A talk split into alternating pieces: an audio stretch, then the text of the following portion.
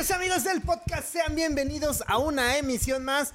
Yo soy Mataullido, el rey del podcast, el rey. Y por supuesto, el rey de los videojuegos, el rey. No se vale tomar sin decir salud. Salud. ¿Eh? Si estaba un ojo al gato y el otro al garabato. Messieurs. Salud, messieurs. Ah, qué rico. Y ahora sí, chicos, vamos a presentar a esta gran persona, histórico, un Lo que está suficientemente viejo para estar histérico. histérico histórico. Ay, Histórico, histórico, Ay, histórico. bueno. Yo nunca dije histérico. Bueno, eso ya lo, ya lo veremos ahorita. Y estoico. Ay, sí. Histórico. Por favor, denle un aplauso con nosotros. Santiago está con nosotros, chinga. Mira, para que, para que la gente se dé una idea de, de- de- de tu trayectoria, estuviste en los inicios de Caifanes, con Botellita, con Benny, con, eh, con Timbiriche, creo también giraste, ¿sí o no? Sí, sí. Ven, ven- ven- venme corrigiendo si la riego, ¿eh? Este. mm, ah, ¿Con quién más anduviste? Falta la, la parte formativa, folclórica con mi papá, que fueron años de estar tocando con mi papá el Negro Ojeda. Ajá. El, el tema en el mundo folclórico, Claro. mexicano, este, latinoamericano, eh, que fueron años de, por temporadas, de pronto pues eh, tocaba en su grupo y luego me iba con botellita, no sé qué, luego, eh, pero sí años. sí, solo. Entonces sí tengo una formación como muy ecléctica de aquí y de allá. ¿Qué, qué, qué- qué etapa? Digo, todas las etapas obviamente han sido buenas porque por eso obviamente hiciste los cambios este, en tu vida porque siempre un cambio es para mejorar. Pero de todo esto, eh, ¿cómo, Espero. ¿cómo ves las etapas de tu vida? ¿Qué recuerdas de cada una de ellas? Mm, la primera, pues este, en cuanto a música se refiere, formación musical, Sí. mis memorias más, más primitivas, yo creo que tendría, no sé, cuatro o cinco años, una cosa así, y escuchaba los discos de vinilo de en los 60, porque yo soy del 63, entonces estamos hablando de que por ahí de los finales de los 60, los discos que tenían mis papás y eran eh, música clásica, eran discos de los folcloristas porque mis papás fueron fundadores de los folcloristas, entonces te- había discos de los folcloristas y Cri Cri. Entonces, Cri-Cri. me acuerdo de escuchar a Cri Cri, de escuchar a los folcloristas y no sé, que las oberturas de Rossini, por ejemplo, o que Mozart y cosas así. Y, pero poniendo atención, o sea, no era así de... "Ah". Entonces me encantaba la música desde siempre, desde entonces. Entonces esa, esa fue la, la, digamos, la primera memoria. Y obviamente crecí con toda esta influencia de lo que hacía mi papá y mi mamá en el, en el rollo folclórico o con los folcloristas y todo este rollo, música mexicana. Entonces fue una formación. Y luego ya mi influencia, digamos, rockera o anglosajona o como le quieras llamar, este, con los Beatles, esa es como la segunda gran influencia. Luego el mundo de la eh, música clásica, que me metí a estudiar guitarra clásica tal cual, con maestros bien fregones. Gerardo Tamés, Juan Elguera, Cristina Zárate, y estuve años metiéndole a, la guitarra clásica. Luego pasé hasta un poquito por el jazz con un Gerardo Batis, que, es del. Cuando hablas de que si Zach Bay, que si Palmera y esos grupos de, jazz de los ochentas, estaba Gerardo Batis, toqué en esa banda también un tiempo. Bueno, y luego pasaba por partes, cuando hice, me tocó hacer servicio militar, que eso fue muy... Bola o sea, me negra. sacó- me- al contrario, saqué bola blanca, la bola negra era cuando no ah, la bola negra era así, claro, claro. Exactamente. Bola blanca era la Me saqué la estúpida bola blanca. No, no, no, no, no, no, fue... rapado bueno, y la chingada, güey. no, no, ya, pero sí pelo muy corto, eso sí. Ajá. Y como era la época punk y Police era la onda, entonces yo estaba feliz porque estaba muy punk. Pero no tuve mucha suerte como para el segundo mes de que iba, pensé que iba a estar así de pesadilla, ya sabes, que te ponen a hacer lagartijas y a correr en el sol de las, ¿sabes? En el cemento y puras, o sea, horrible. Como a los dos meses, una cosa así, pues, a- un subteniente, a ver, ¿quién toca la guitarra? Que no sé, entonces ya que paso al frente, ¿no? Y un grupo como de 20 cabrones, salimos, este, pues no, pues, a ver, vénganse que no vamos a hacer la rondalla del batallón del tropas de Azaf. Órale. Entonces todo el año de servicio militar, pues ya era llegar el sábado ah, con la guitarra, pues nos poníamos a ensayar, a montar que las canciones, que no sé qué. Entonces ya me salvé de esa parte espantosa Qué del... chido. Eso Sí. es estar momento indicado, a la hora indicada, ¿eh? Exactamente. Porque. O, o- o también con el carnal indicado, porque puede haber sido otro que ya traía a alguien ahí a meter, a meterlo, ¿no? Tuve suerte, tuve suerte.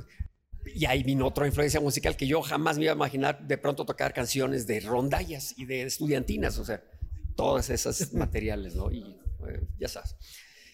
Y luego, pues bueno, ya la época profesional que empezó realmente pues, de muy chavo, porque yo este, empecé a tocar con mi papá ya profesionalmente, este, como a los 16, 15, 16 años, una cosa así. Luego ya tuve mi, mi grupo de rock de la secundaria prepa que se llama Las Aves de Rapiña, ¿Y tocaban covers o rolas originales? las dos cosas. Ajá. Empezamos, eran mis pininos haciendo mis rolas. Sonábamos muy un poquito a Police, siempre nos encantaba de Police, Police, entonces ten- tenía mucha esa influencia.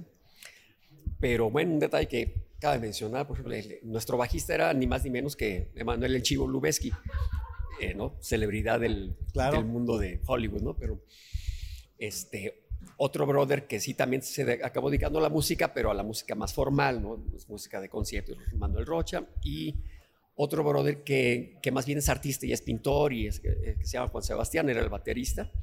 Entonces eran las gloriosas aves de rapiña. Y tristemente, cuando, bueno, terminamos la primera, como que cada quien jaló por aquí por allá. Para su camino. Entonces yo me quedé sin mis aves de rapiña. Entonces, bueno, ahí fueron unos años como de probar aquí, probar allá. Había un grupo que se llamaba La Jauría, que también formé ahí cuando Rocotitlán y no sé qué. Y en una de estas, pues bueno, vino ya lo de Caifanes. Este, luego vino Botellita. Caifanes fue una estancia, pues, fue muy rápido. Botellita sí ya... Botellita, ¿qué fue? años. ¿Qué habrá sido? ¿88? 88. Más o menos, sí, ¿verdad? En el 88 entré a Botellita. 87, Tal cual, 88, más, 88. más o menos. Tal cual. Fue cuando se salió Sergio Ah, Arau. Cuando sale, Sergio Arau, ajá, Y claro. entonces buscaron un guitarrista. Y pues yo ya los conocía, nos conocíamos. No, pues, que se arme la matraca. ¿qué hubo? Este, me dijo Eduardo Gamboa, Eduardo, que es el hermano de Sergio Arau, y él era como asesor musical de todos los primeros discos de Botita Jerez. Hoy estamos buscando un guitarrista para Botita porque ya se, salió Sergio, ¿no? A, a ver si se te ocurre alguien, ¿no? Como pensando en que no iba a estar. Entonces, pues, pues, igual y yo, ahorita no tengo banda, que ya no hay, no hay caifanes, no sé. Tú, así, pues, ¿a poco te late? Porque, bueno, siendo como muy musical académico, con un rollo así, Botellita era... pues, Sí, claro. Era como el desmadre, era el concepto, pero tocar muy... Abuelita de eh, Batman, dijiste. muy- no, como muy simple, muy... Como, no, no, no había esta elaboración en la parte musical, ¿no? Como, este, y yo venía de este mundo más como académico, de tocar acá muy, este, pues, más sofisticado. ¿no? Entonces digo, pues sí, ¿por qué no? Pues muy divertido. ¿no? Entonces, así se dio la situación. Entonces, bueno, pues ya los años de botellita y ya. Y paralelamente a eso, pues ya entré al mundo de, de música para cine. Ujú. A mí, Ah, para en la esos años, noche, en el ¿no? 87, no, no mucho antes de eso. Ajá. En el 87, el- mi primer película fue Camino Largo a Tijuana. Porque precisamente el Chivo Lubeski era saliendo del, del CUEC, de la Escuela de Cine, eh, cuate de Luis Estrada y de Cuarón y no sé qué, hicieron, bueno, vamos a hacer una película. Estaba de muy chavos saliendo todos de la escuela. Era la primera película de Luis Estrada, Camino Largo Tijuana. No, pues que Santiago va a hacer la música y no sé cuánto. Y, este, y a- al final acabamos haciendo entre Diego Herrera y yo. Diego Herrera es, es primo mío, el tecladista de Caifanes, Ujú. que fue de hecho quien me llamó para, Para Caifanes. Pero ahí empecé paralelamente el carrera de escorista de música para cine. Entonces, pues así, a grandes rasgos, así va la historia. ¿Cuál fue, ¿Cuál fue el primer disco que tuviste tú, que te regalaron? ¿Y cuál fue el primero que compraste? Tú, tú, tú con tu dinero. Bueno, disco, vinil, Yo creo que primer disco mío, mío, no me lo regaló, yo creo que lo compré. Era cuando este salió, porque tenía discos, no, sí, sí, sí, sí me acuerdo, pero compraba los 45, Ajá, los 45. los chiquitos, entonces obviamente Beatles era lo Ujú. que tenía, no sé qué. Y de pronto, ¿qué año habrá sido? Eran los 70s que este, sacaron un, mucho después de que se separaron los Beatles, salió un en vivo del Hollywood Bowl. Ah, claro, claro, era claro. así claro. un disco en vivo de los Beatles. ¿cómo? Ya estaba en las tiendas y yo así de papá. Así de, no, yo no te... Entonces, ¿quieres este, ganarte una lana? A ver, vamos a arreglarme la azotea, que no sé. Pues ahí ya escombrar, a escombrar y no sé qué, me saqué mi lanita y me compré el disco. Ese fue mi, primer disco comprado. Es donde arrancan con Twist and Shout una versión como cortita, ¿no? Sí. Extraña. Güey, no me acuerdo ya del orden, pero... Estoy tratando de recordar un poquito. Probablemente sí, probablemente sí. Me gusta, me gusta. Sí, sí. Que, que, que, ese, ese disco está ahorita, hace no tantos años lo remasterizaron. Ajá para quitarle un poquito el ruido de la gente, porque esa primera versión todavía se escucha ah, sí, sí. Gritos y por ahí un poquito de... Por ahí medio de lejos, de fondo a los virus, ¿no? Los gritos de la gente y de fondo a los virus. Y acá han sacado una remasterización hace... Claro. Puta, no sé, unos, yo creo que tranquilamente son cinco años. Y se tengo escucha, que escucharla, pues por supuesto. Se escucha... Sí, sí, sí.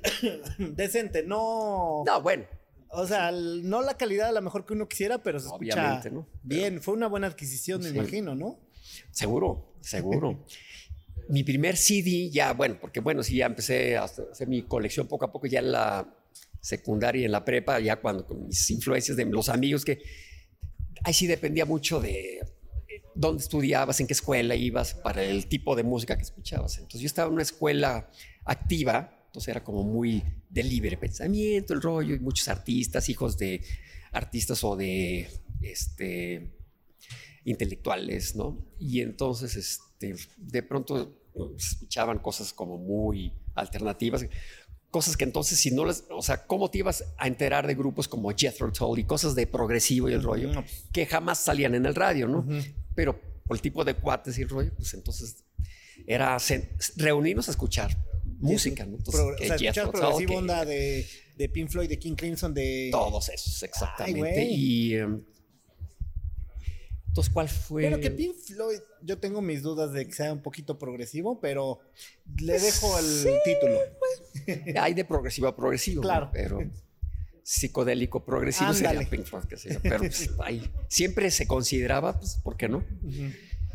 En fin.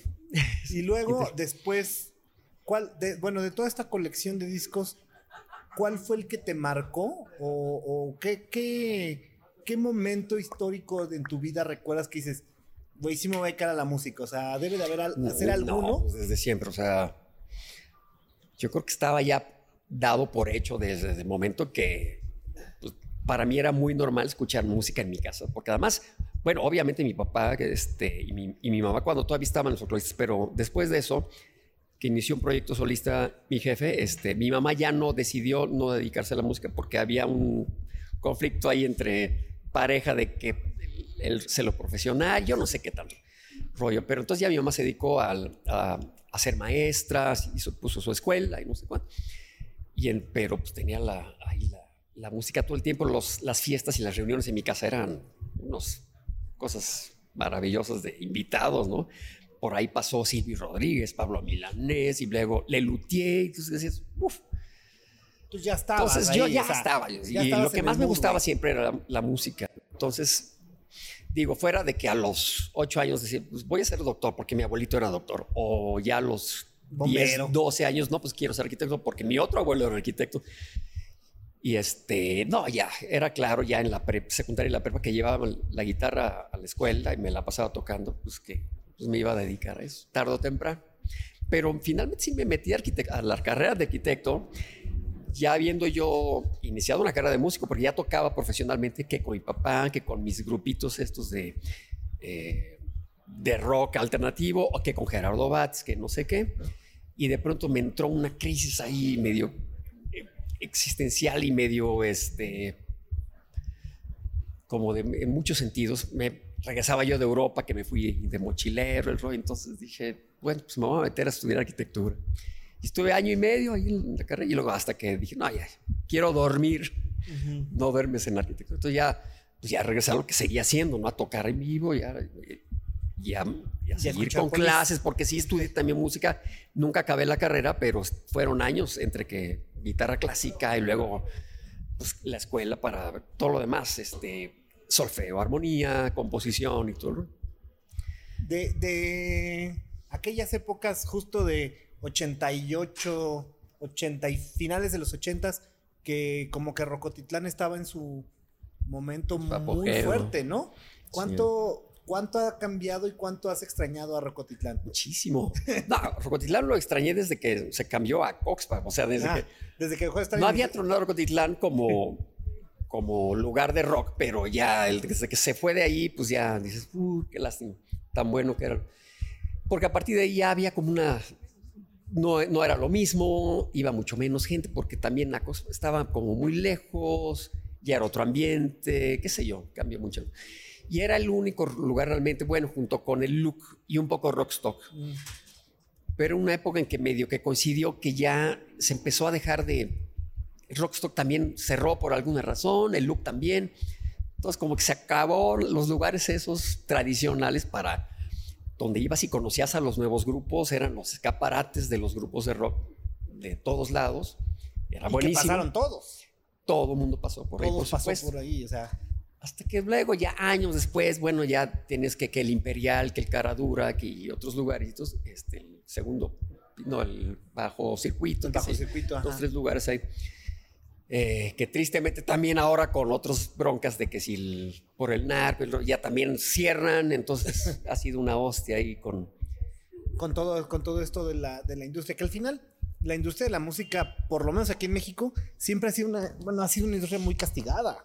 Sí. O sea, no, nunca se ha consolidado, digo, o sea, sabemos que esa, Tuvo muy buenos esa época de los mediados de los 80 Rock en tu idioma, cuando decidieron que sí vamos a hacer negocio del rock, sí, fue una ola que se, y todo el mundo la aprovechó. Las disqueras, por supuesto, hicieron ahí su negocio.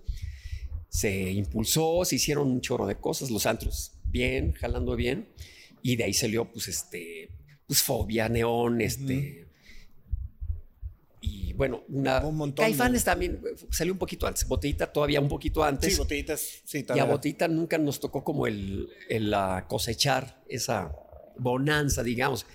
Como que se mantuvo un poco aparte por ser medio alternativo, por ser medio este, contestatario tal vez, no sé, pero por alguna razón no le tocó ese éxito comercial que... Es que más bien era un poco más, un poco más rock, ¿no? Y, un, pues, ojo, la, la, la, oleada de rock en tu idioma venía como con una ondita.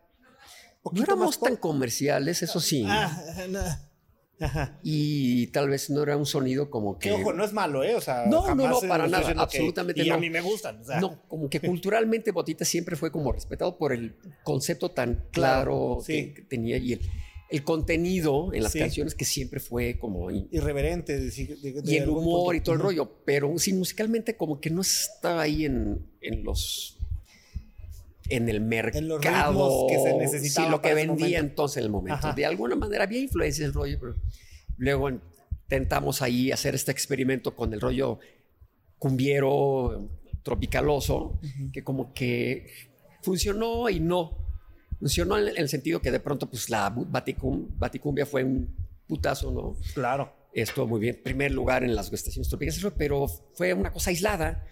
Luego, como que. Sí, como que botellita se cosechaba aparte. sí, siempre al parte de todo, pero.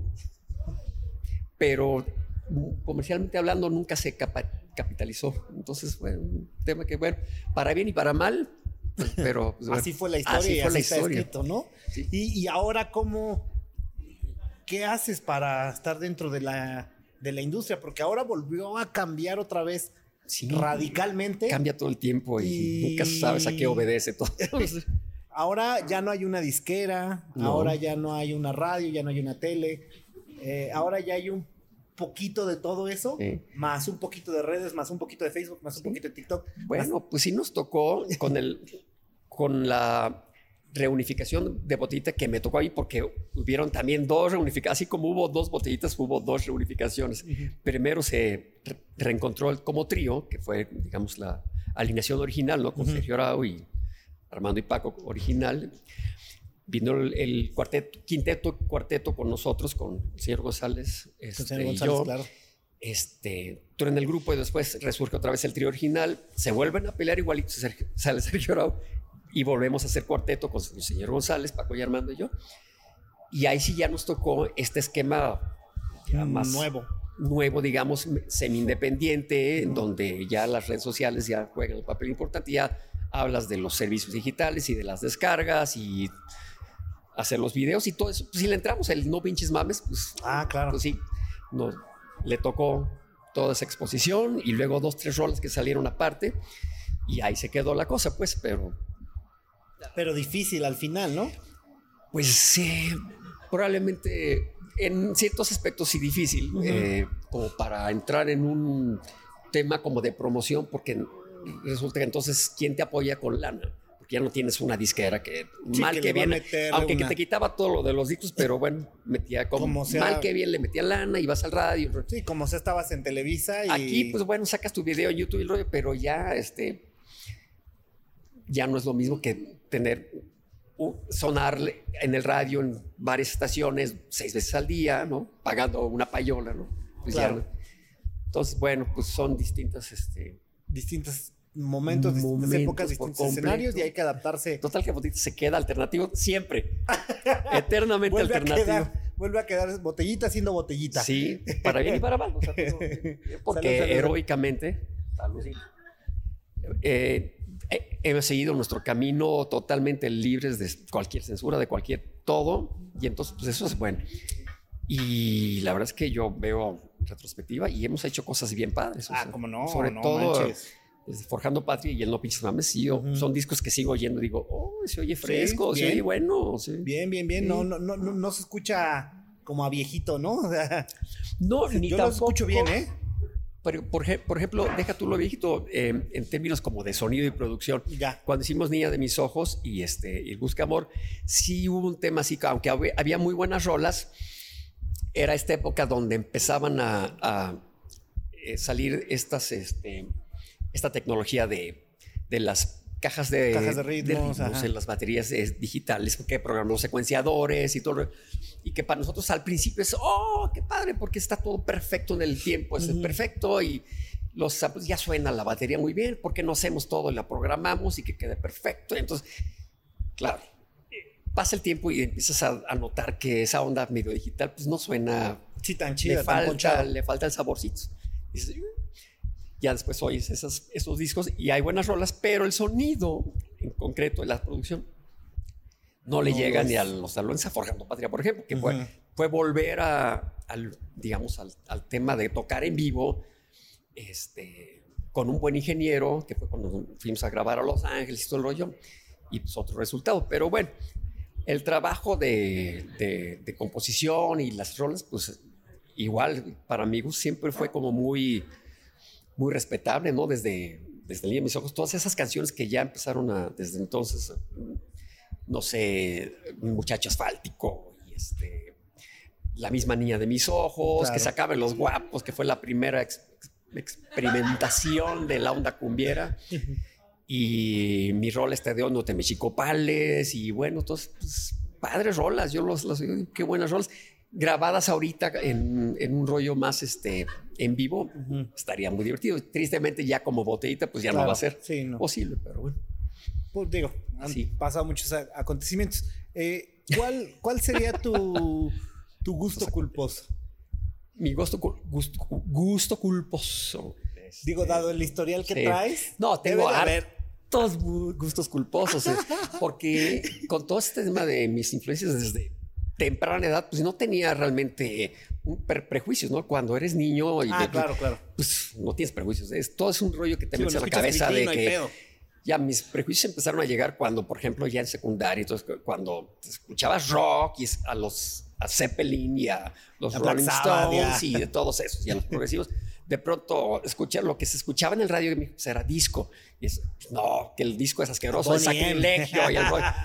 Entonces, entonces habría atendido eh, eh, los gustos culposos, pero que ya de unos años para acá digo, no, pues que en el género disco hay cosas súper Sí, padres. súper bien. Esto es para mí ya no es culposo porque yo ya lo realmente lo reivindico como, como música padre, música chingona que de pronto en, en su contexto está padre. Entonces, eh, gusto culposo tendría que ser probablemente algo más,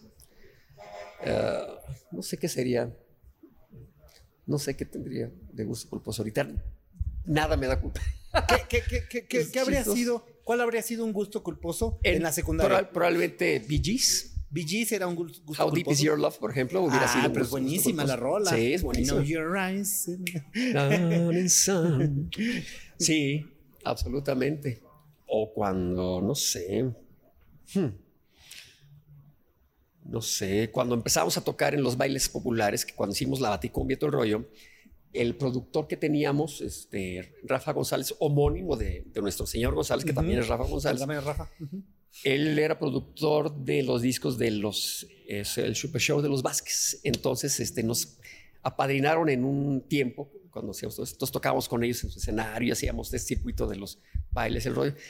En esa época, pues decía, ah, pues bueno, pues hay rolas culposamente gustosas como, ¿cómo era? Pollito con papas, pollito con papas.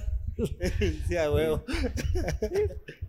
Pero sí, no, no te podría decir que, bueno, tal vez ciertas cosas poperas, ¿no? Abuela, abuela, de pronto decía así, ah, cierta vergüenza que digan que, está padre, pero bueno. ¿Qué está escuchando pues, Magneto? O La maldita primavera de Yuri, de pronto le digo, digo, ah, uy, está buena esa rola. Es súper cursi, pero sería un gusto culposo. Ok, estuvo, estuvo, estuvo. Digo, no me encanta, pero, lo digo, digo, ah, mira, pues... Pero imagínate la, o sea, a lo mejor ahorita es tal vez muy normal o ya de repente lo ves de un modo maduro, pero imagínate cuáles eran tus gustos como para que los Bee Gees y How Deep Is Your Love fuera tu gusto culposo, ¿no? Claro. O sea, estás hablando de una entrega al rock muy, muy buena y muy apasionada. Sí. Porque... Y el tema cultural, o sea, es algo que te mete en la cabeza, no quiere decir que como músico popular, porque entiendo si eres músico académico eh, de orquesta y todo el rollo. Entonces sí tienes un estándar claro. donde la música popular pues, no, no, no juega porque es otra cosa, o sea, no es para nada, no le llega. El jazz sí. Ajá. Pero bueno, no, no era mi caso, entonces porque yo siempre, nunca eché para atrás, nunca desdeñé la música popular, todo lo contrario, siempre la abracé.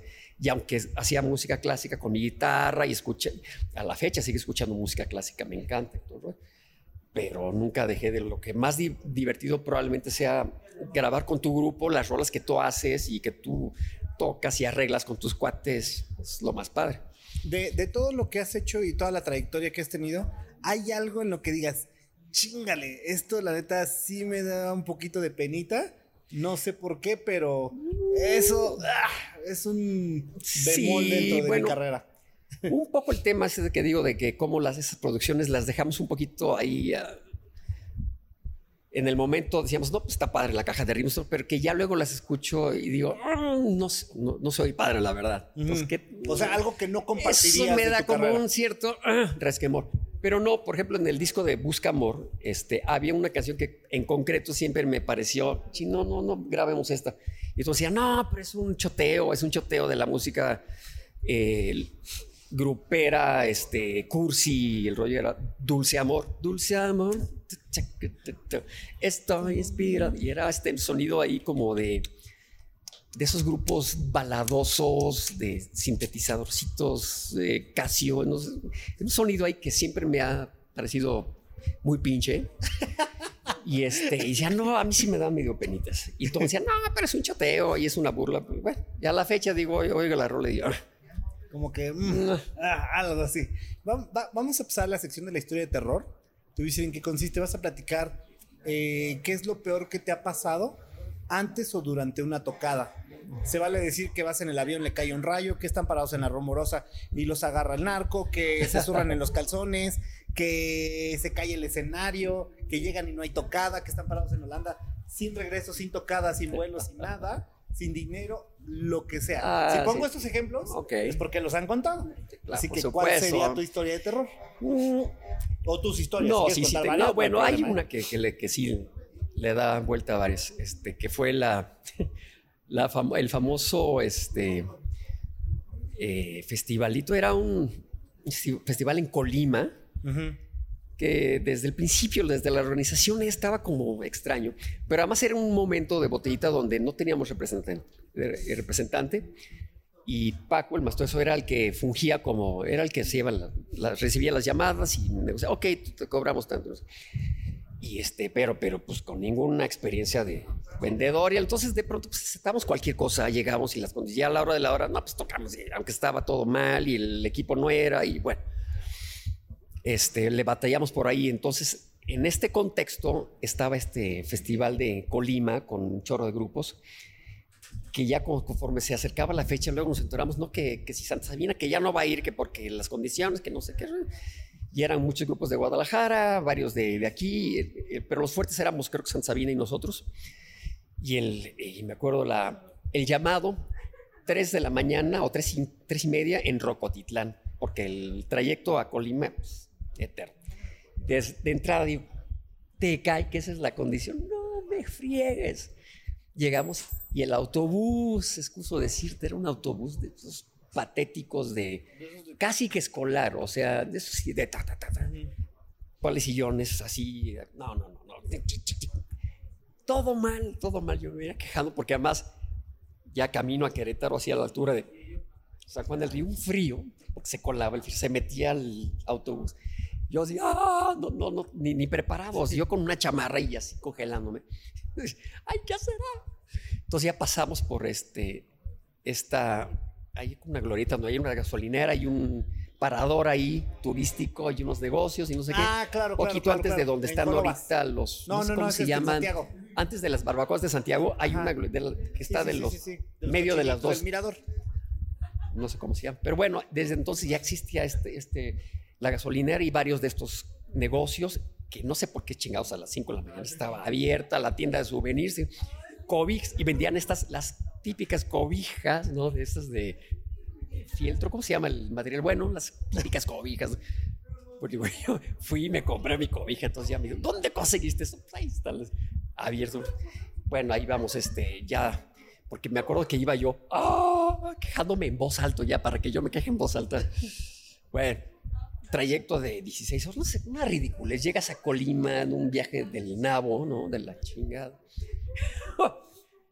Antes de bajarnos del autobús, así de que, ah, qué bueno que llegaron. Oigan, oigan, este, entonces ya se, baja, se baja Paco, no sé qué, ya se vuelve a subir. Oigan, pues así está la cosa. Resulta que no, este, no nos pueden dar ahorita el, el complemento del. Ni, no, deja tú el complemento, porque ni anticipos en manejados, no, no, no, no tienen para pagarnos. Pero que ahorita ya el público está así de que. Entonces se subía el empresario, por favor, eh, echen el paro. Yo les voy a pagar seguro, seguro que les pago, pero es que me van a tirar el lugar, que no sé cuánto. Porque ya los grupos estelares ya habían cancelado y nosotros éramos los únicos imbéciles que estábamos ahí. Y la gente así, pa, pa, pa, esperando que saliera o Santa o Botellita. Y el clásico, los, los estoicos botellitos, ya estamos ahí, pues ya estamos ahí, no sé qué, y salir a ver que nos paguen después, ojalá. Oh, tama. Entonces, en esas condiciones, así ya todos mega cansados, rollo, sacando fuerzas de flaqueza. Pues chingue su madre, órale. Nos ponemos ahí el, el atuendito, yo no sé, alguna. Este, sin probar sonido, le. Bueno, lo, lo más cagado fue que, pese a todo, todas las condiciones del Supernavo, era tal el, la cosa de- del público ansioso de ver a su, al grupo. ¿no? Salimos y ¡ah! era un escándalo, se caía ahí el lugar. Este, ya nos subimos y empezamos en eh, los conciertos en esa época con Guadalupe, que es esta canción como muy mística, como para concentrar la energía y pues, empezar con algo así muy este, enaltecedor y de ahí empezar a rockear poco a poco. Bueno, empezamos con Guadalupe, toda el riff, acá todo místico. No, sé. no pues la gente, el, empezó el, el slam a todo lo que daba, ya, bueno, una cosa catártica y el la público, bueno, exitazo de, en términos de, pues, de que el, bueno, se se salvó el show porque finalmente un- salió uno de los grupos anunciados fuertes, ¿no? Y entonces, bueno, ya cumplimos, obviamente no nos pagaron, obviamente, todo mal, todo mal. Entonces, pues ese yo creo que fue así de los, de los recordados, de terror, sí, de los buena, recordados. Ahorita que, que dijiste mítico, energético, Mítico eh, energético. ¿cuál, ¿cuál sería esa tocada en la que tú dijeras, wow, hoy estos carnales traían algo energéticamente hablando? Ajá. No necesariamente tiene que ser una con pinches 100 mil personas. Sí. Este, puede haber sido no, una no. con 50, Sí, sí, pero de repente Las esos 50 hay. pueden traer la energía de 100 mil. Este, ¿Hay alguna que recuerdes y que digas, puta, no, algo traían estos Mira, gallos? me vienen dos a la memoria. Una fue cuando fuimos a, a Los Ángeles a hacer unas promociones. Este. Y era cuando en la época justamente de- recién el Buscamor y todo el rollo. entonces, tocamos en Santa Mónica Pier, entonces este muelle que tienen ahí, entonces era como un festival de la K-Love, creo que se llamaba esta estación, ¿no? Y entonces este, pues era un elenco, sí, pues, ¿no? Muy buen equipo, el solecito, ay, la playita, entonces era como que un, era un buen día, estaba rico todo, el clima, el rollo, pero me acuerdo que de ver a Armando es extático, porque la gente estaba prendidísima, era todo agradable, o sea, el sonido era buenísimo, todo salió bien, este, la gente estaba como loca y, entonces, y siendo como que estamos, digo, sabes que estás tocando para mexicanos y el rollo, pero bueno, estás en, estás en Estados Unidos finalmente, entonces decía, bueno, si aquí la hacemos, pues no estamos mal, nada mal que, que digamos, ¿no? Este, de ahí vino, voy a aprovechar para regresarnos un poquito a otra anécdota que, que, no fue precisamente de las buenas, porque en esa misma gira que estábamos de promoción íbamos a Fresno, creo que era un poco más al norte, ¿no? En California. Entonces, este era, eh, nosotros siempre queríamos, bueno, pues vamos a hacer pero, promoción, pero pues, que nos pongan equipo y tocamos bien. Pero aquí pues, era todo, eh, era un como un molcito y el rollo, un templentito. No, pues que aquí se van en playback, chavos. ¿Cómo que playback? Pues bueno, pues que playback, ni pedo, pues, ya estábamos acostumbrados a que en los shows de televisión. Sí, sí, eso van en playback. En playbacks. Entonces, bueno, pues playback. Pero era con cinta todavía en esa época, pues la cinta, pues y hacía un calor y le pegaba el sol durísimo. No sé si eso influyó, pero bueno, que empieza. Busca amor, ¿no? Y hacía la mitad de la rola. Busca amor. Nada. Entonces empieza y yo así de puta, me daba una pena. Pero bueno, Paco y Armando con todas las pinches, las tablas, el rollo, empiezan a ver el, el efecto del... Entonces en lugar de friquearse empezaron a hacer cámara lenta. Así, bueno, ya agarré la onda y el rollo. Entonces, ya, y la gente como... Era un público muy raro, pues, sombrerudos que entraban. Yo creo que eran rurales, así que granjeros que llegaban, los trabajadores del, del campo, ¿no? Todos esos mexicanos que estaban por... Y entonces era todo alucinante y haciéndole ahí a la, la dinámica del el playback se nos estropeó, pero chinga su ni quien se dé cuenta, era surrealista. Pero bueno, ya volviendo al tema de la otra, porque me, te digo que me venían dos de la esos. de Los Ángeles, la de Los Ángeles. Santa Mónica. Y curiosamente y mágicamente, el último show de Botita Jerez, antes de que muriera Armando, que fue justamente una semana antes de que Armando se quitara la vida, que fue en, en Los Ángeles, en, perdón, en Aguascalientes. Un toquín, un show en Aguascalientes, nos contrataron para ir, no sé qué. Bueno, se fue como, había algo especial ahí, este, sonó todo muy bien, yo me sentía así de, oh, pero como en, como en la mejor época de botellitas y todos en forma, Paco tocando muy enfocado la batería, porque normalmente como que ya muy desenfocado, se dedicaba más bien como a, a la onda de la cantada y la batería como que descuidando. No, aquí todo estaba en su lugar, Armando, que ya estaba como achacoso y que luego tocaba en un banquito, ¿no? Se paraba y aquí echando su rollo, todo fluyó. Maravilloso, lo disfruté tanto. Y entonces por eso me acuerdo yo creo que de esos dos en particular, Podría ser como una despedida de Armando muy buena, ¿no? la mejor. O sea, mítica, Sí, sí, mítica. o sea, absolutamente. sin- digo, sin Literal, una sin- semana Obviamente, sin haberlo planeado, ¿no? de un super concierto, sí. Sí. Qué buena historia, ¿eh? Qué muy buena historia. Vamos a suponer que esto es una máquina del tiempo. Tienes la oportunidad de viajar hace 20 años. Ajá. Te vas a encontrar contigo mismo y tienes la oportunidad de darte un consejo. ¿Qué consejo te darías? Hace 20 años, déjame ver qué pasó hace 20 años. Estábamos hablando de mil, 2002, ya no 2002. estaba en botellita, obviamente, porque yo me salí de botellita en el 96, luego en 97 se hizo el último Waka Rock, que sí participé, pero era, fue un concierto aislado y la grabación, etc. Entonces 2002 era cuando estaba en pleno tocando en la banda de Benny. Ujú. Ahí el mejor consejo era, hubiera sido, eh, te urge un proyecto propio y hazlo, no importa si es en un grupo o tú solo, pero importantísimo. Porque claro, empecé yo con, el pretexto de que Benny y los de la banda eran como muy, muy unidos y mis cuates y el rollo, entonces era, como tenía mi mundo del, de, de músico productor, donde me encargaba música para comerciales y música de cine, estaba yo como muy a gusto y en vivo tocaba con la banda con Benny, que era una banda además muy chingona de güeyes muy picudos, donde además te hace crecer como músico porque todos están bien picudos. Entonces, en ese sentido, pues muy bien. Pero por otro lado, eh, no me ocupé de hacer como un proyecto de donde música mía, ¿no? Me tocan rolas y eh, toda esa parte, porque sí, las películas sí es mi música y todo el rollo, pero es un encargo finalmente, ¿no? No es que esté haciendo un disco para mí o para mi grupo, ¿no? Entonces, el consejo yo creo que sería es, haz, consíguete, no sé a quién, ¿no? Lo que sea, o tus cuates o tú solo, y la, porque ya, ¿qué pasa? Que años después, ¿no? Tarde o temprano llega un momento donde la patada en el culo, ¿no? Que fue lo que me pasó con, con Benny, bueno, no con Benny en, directo, pero con Benny, Sasha y Eric, ¿no? Ah, que en medio de la, literal, patada del culo, vas para afuera. Después de 21 años de tocar, ¿no? Con, con. ¿Y hubo algún, ¿Qué pasó? alguna razón? Sí, que no tocaba padre, que no tocaba bien, que me valía más. Sí, fue todo así de. No me hace nada de sentido. Entonces, eso fue lo que oficialmente se manejó, pero ya después son especulaciones de lo que pudo haber sido por detrás, que si a lo mejor eh, eh, la, empresa de representación no medio me vetó ahí por algunos comentarios en Facebook, o yo no sé, pudo haber sido algo así, o yo no sé. Claro. No le gustaba mis corbatas a Sasha o a Eric.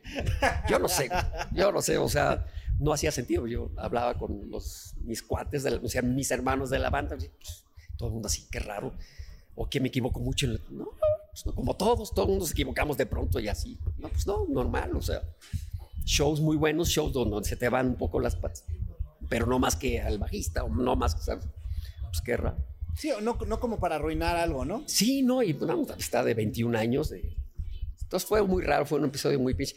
Que si yo hubiera tenido mi, mi rollo aparte, claro, ya, ya entonces ya estaba el reencuentro de botellita el, el segundo. Pero a lo mejor no me hubiera yo eh, involucrado tanto teniendo yo otro proyecto. Decía, ok, pues van bien en estas cosas. Pues, Pero como que sí le puse demasiada confianza al rollo de que, no, pues es un grupo de cuates muy padres, eh, eventualmente igual pondrán algunas de mis canciones, ¿no? Como se hizo una nada más del que, que Benny grabó este, en alguno de sus discos, de las que yo compuse, ¿no? Pero fue nada más una, o sea, de tantas que que, se, que, hice en, sus diferentes momentos. Entonces, pues ese yo creo que hubiera sido el consejo, a nivel profesional, porque a nivel espiritual yo creo que estaba en, buen camino. sí. ibas, ibas por lo correcto, ¿no? Yo creo que sí. Y vamos a suponer que seguimos en esta misma máquina del tiempo y ahora vamos a abrir un multiverso. Y ahí llega Buda, Dios, Mahoma, el mono de los deseos, en quien creas. Mi bella genio. Mi bella genio, por supuesto, también podría ser. Este, y en este universo, en este universo, te da la oportunidad, por ponerle un nombre Dios, de ser cualquier músico, el que sea. O sea, hace rato hablábamos, bueno, de, Sting, hablábamos de, no sé, Paul McCartney, este, John Lennon, este. Ahí te va. El que sea, ¿quién sería? Pues mira, eh, si, si me hablas qué músico quieres eh, estar en los zapatos de al, momento de componer o al momento de tocar un concierto. Mozart. Ah. Mozart, yo creo que es el que más se divertía. Probablemente Bach, bueno, Bach es un poco más serio y muy matemático y muy, pero Mozart yo creo que se divertía mucho. Este, o este, ya en un plan, pero privado de vida así complicada, el rollo. Ninguno de los grandes compositores, ni mucho menos Beethoven, imagínate qué sufrimiento y qué horror. Escogería Paul McCartney, que a sus 80 años el güey es feliz, hace, y sigue es rockero, y es, este, y es un genio. y compone unas rolas increíbles. Pues, Paul McCartney. Es una vida envidiable. Sí, sí, sí, sí. Porque Lennon es más trágico. Y que te maten a los 40 años, pues no está tan padre. Dejó un legado, pero. Sí. Paul McCartney. Luego, vamos a abrir otro multiverso y en este, igual, Dios, Buda, Mahoma, la energía, el mono de los deseos, mi bella genio, te da la oportunidad de ser cualquier personaje histórico. El que sea, desde Jesús, Hitler, eh, Lucifer, Tesla, eh, Einstein. Este, Tesla, qué maravilla de cabrones. No sé. ¿Quién serías en este universo? Ay, ay, ay, ay, ay. Esa está más complicada porque me gustan los personajes de vidas no trágicas, pero que tuvieron mucha influencia. O sea, y me gustan los, los grandes sabios y santos. eh, la- pero Cristo sí fue muy dramático. Claro. O sea, Cristo yo creo que ha sido ser Cristo, pero a lo mejor alguno de los grandes seres de, en, en- en la India que no tuvieron vidas dramáticas, no sé, es probablemente, pues no sé, se hablaba de Shirdi, o sea, hay varios de estos grandes gurús de, de todos los tiempos, ¿no? Buda a lo mejor, que, porque Buda este, era un príncipe al principio, salió de ahí este, a conocer el sufrimiento, el rollo, pero luego encontró la... Buda probablemente Siddhartha, ah, Siddhartha. es, Siddhartha sí. es Buda. Sí, sí, sí. Pero Siddhartha, pero Sí. ponerlo como... No sé, alguien así. Alguien Y así. abrimos el último multiverso y en este tienes la oportunidad, igual llega la energía de Dios Buda, quien sea, en quien creas, y te dice, a tener un superpoder. Volar, Yo he platicado con mi hija recientemente cuál sería un este- buen superpoder. La teletransportación. Ese una- sería. Oye, qué grande. Uf, está increíble. Eh, bueno, no, no sé si, si cuenta como superpoder, pero si la iluminación es un superpoder, yo escogería la iluminación. Pero si ese no cuenta, porque a lo mejor no es un superpoder, ese es nada más un estado de conciencia Exacto, que- como un estado de que es conciencia real en mucha gente, alto, pero- ajá. pero así, plan Superman, no la teletransportación, este, ah, no sé, un poder de sanación, o sea, así de que, Wolverine. ah, ya, estoy sano. Y Wolverine. vivir los años que quiera en, en buen estado físico y, y emocionalmente. Claro. Entonces, que nada más agarres y, ah, se te quitan los achaques, güey. Estás Estoy- equilibrado. Estoy crudo. Ay, güey, a la vera. Güey, ese sería un gran poder, güey. Ese sería un gran poder. Ahora que está muy, está muy de moda ya ver todo en plataformas digitales, eh, ¿cuál es la última serie que viste y tu serie favorita? Eh, me encantó Game of Thrones. Esa- Porno medieval. Me encantó. Sí, todo por donde le veas está muy buena. Todo. La música, todo. Eh, mm, en el momento que quieres acordarte, no te acuerdas, ¿no? Pero. Esa. ¿Qué otra? Mm, soy muy fanático de las series y, y me clavo mucho, pero y ahorita me gustó Lost mucho. Ah, Sobre Lost. todo las primeras temporadas Fíjate, me, me gustaba mucho. ¿Cuántos son? 12, ¿no? Una cosa así. No sé, no menos, como ocho. ¿Menos? Yo Sí. creo que han de decir como ocho. Este, y me gusta Seinfeld, me gusta mucho. La sigo reviendo, reviendo, reviendo, me sigo cagado de risa. Breaking Bad me gustó, aunque sufría un poquito de. ah. Este. Breaking Bad no fue de mis favoritos. A mí es sórdida, es espeluznante y sin embargo me traía bien clavado. ¿Y Sí, cuál fue la eh, última que viste? eh, Peaky Blinders probablemente me gusta mucho. Este. mm, ¿Qué otra? La Casa de Papel, Stranger Things, este... Stranger Things Dark. me gustaban las pri- la primera dos temporadas y ahorita está muy de terror. O sea, ya no, así no empezó. Eh, Era muy buena la idea, yo creo, pero ya ahorita ya es terror, terror, el Está monstruo, me gustó mucho esta Pues cuarta está, temporada. está muy bien Está hecha, bien obviamente, y todo, pero, pero es el, el género terror no.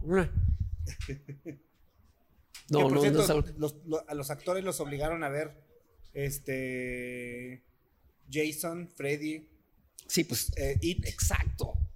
Para que tuvieran Se fue, por, se fue transformando por ahí. Como empezó, yo creo que empezó mejor, que es como Dark, por ejemplo, no sé si. Dark es buenísima. Así empezó Me como que en ese, en ese rollo más A mí me misterioso. gusta un poquito más Dark que Stranger Things. A mí. Sí, a mí también, A mí, a mí, a por mí, supuesto que sí. Que la tuve que ver varias veces porque de repente Es decía. densa, ¿este con quién? ¿Este con quién? ¿Este Sí, con no, quién? no, Que es el tío, pero a la vez es el Y primo, no este con pero quién, sino que en las épocas. no o sea, es complicadísimo.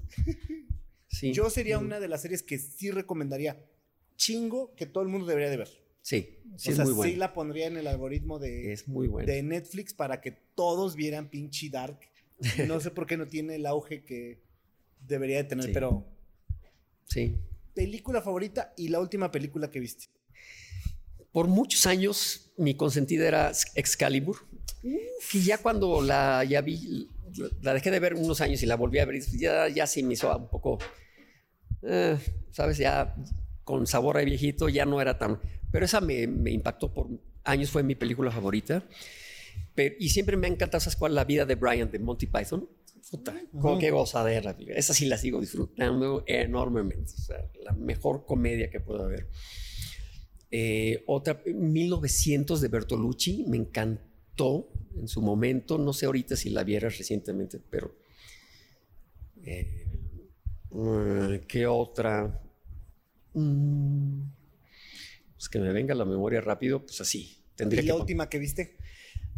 Ah, que vi por última vez, que vi por última vez. He visto puras domingueras que no. Domingueras Ni al caso este muy. ¿Qué fue el? Con todo respeto, las de Adam Sandler y así que son buenas, pero. Sí, como en ese rollo. No sé si fue, habrá sido. Ay. Ya no me acuerdo qué haber visto por última vez. Qué mala memoria. Válgame Dios. ¿Tu caricatura favorita, caricatura o anime favorito? Mm, probablemente los Looney Tunes y el Box Bunny y el Pato Lucas ah, me fascinan. Eh, o sea, y la Pantera Rosa. esas. Pero la chida, la que no hablaba. Sí, ninguna hablaba, que yo sepa. Sí, ya después salió la que hablaba, sí. Sí, sí, así súper fea. No me acuerdo yo de esa. Súper fea, ya después ah, este, ya hablaba, ya tal pedo. La Pantera Rosa no puede hablar. La histórica. y Los Simpsons me gustaba mucho. Ah, bien. Sí, me, sigue gustando, sí, la fecha. Las primeras temporadas, claro. No, y las actuales. Como que agarraron una. Pues, hay, hay, episodios recientes que dices, ah, está bueno. Yo no he visto mucho el contenido nuevo, pero este sí disfrutaba muchísimo. Este. Los Simpson. Vamos a pasar a la sección de las preguntas rápidas. Órale. No se decir paso. Ninguna. Tienes que escoger forzosamente una opción. Órale. ¿Vale? ¿Los Beatles o los Rolling Stones? Beatles. Led Zeppelin o Van Halen? Led Zeppelin. ¿YouTube o Depeche Mode? YouTube. ¿The Cure o David Bowie? The Cure. Eh, ¿Michael Jackson o Madonna? Michael Jackson. ¿Michael Jackson o Prince? Michael Jackson. ¿Madonna o Cindy Lauper? Madonna. ¿Molotov o Café Tacuba? Café. ¿El trío o el Aragán? El trío, el Aragán, uh, ninguno. ¿El Aragán? este, ¿Rocky o Rambo? Eh, Rocky. ¿Volver al futuro o Terminator 2? Terminator 2. Eh, ¿Harry Potter o El Señor de los Anillos? Señor de los Anillos. ¿El Señor de los Anillos o Game of Thrones? Game of Thrones. ¿Una chela o un whisky? Chela. ¿Una torta o un taco? Taco. ¿Dónde sientes más cómodo? ¿En la tarde o en la noche? ¿Dónde es más productivo? No, varía. Hay noches muy productivas y hay tardes muy productivas. Sí, no varía, varía tanto. ¿Qué te puede gustar un poquito más? Por gusto, no por necesidad. No sé. Hay más tardes buenas, pero cuando las noches son buenas, son más buenas. de calidad, hay noches muy buenas, pero son, las, son menos que las, que las tardes buenas. Yo creo. Eh, no, ya está ahí las preguntas rápidas, porque luego me sigo y hay unas que no están tan buenas. Este, nuestros amigos de Chitoy hicieron favor de enviarnos un, un obsequio para ti. No oh, buenísimo. Qué padre. Adecuado, ¿no? Aunque dijo Terminator, ¿eh? La traición, amigos. Ah, es, Fox, es este. Es Michael J. Fox Michael de, J. Fox, de, Volver al Futuro. No, hasta, Yo tengo mis muñequitos de los Beatles, de Yellow Submarine. Ah, ¿sí? Sí, sí. Bien. ¿Y, y, los Funko de los Beatles? Eh, son carísimos. Tengo uno de este de Fred Mercury que me regalaron. Ah, está buenísimo. ¿El del traje amarillo o el de la peluca? Bueno, el del cabello largo. No, el otro. ¿El del traje amarillo? Sí, pues es el de Radio Gaga, ¿no? Está, es, es, es, bueno todavía. Y yo que tú lo conservaba en buen estado. Sí, porque Créeme que pronto va a subir de, ah, mira. de, de costo. ¿eh? Este, ¿Algo más que quieras agregarle a, a la pandilla, tus redes sociales? Ah. Eh, eh, redes sociales, Tío Sanks en Instagram, este, Santiago Ojeda en Facebook. Me salí de Twitter desde el episodio de Armando, se me hizo que un ambiente tan hostil el Twitter que ya me salían ni ganas de regresar. Y estoy como que empezando a probar TikTok, porque mi hija ya ella se volvió, volvió muy popular, ya tiene un par de videitos virales. Entonces, este, pero no sé ni qué TikTok tengo. ¿Cómo no, está tu hija en TikTok? Este, Nila, no, no sé exactamente si se llama Nila, pero entonces no sé si es como Nila Ojeda o... Digo, para que la siguieran. Sí, sí, está buena, está padre. y eh, vamos a suponer, vamos a abrir otra línea de tiempo Ajá. y llega otra vez Dios, Buda, Mahoma, la energía, el mono de los deseos y te dice, mijo, Mío, mijo. Ajá, Es que así, así habla. Sí, mijo. Él habla la energía, así le habla la Oiga, energía. va. Mijo, oiga, mijo. Eran del lago Talman, cabrón. te dice, tienes, te voy a dar la oportunidad de que hagas tu vida exactamente como la hiciste y volver a estar aquí sentado o te doy la oportunidad de que cambies tu vida por completo. ¿Qué harías? Pues por algo estoy aquí. Yo creo que todavía hay más cosas que. Por algo. O sea, ya aquí, ya. es- Esta es mi realidad, cabrón. Entonces, aquí. ¿Te seguirías aquí? Aquí sí hay algo que aprender.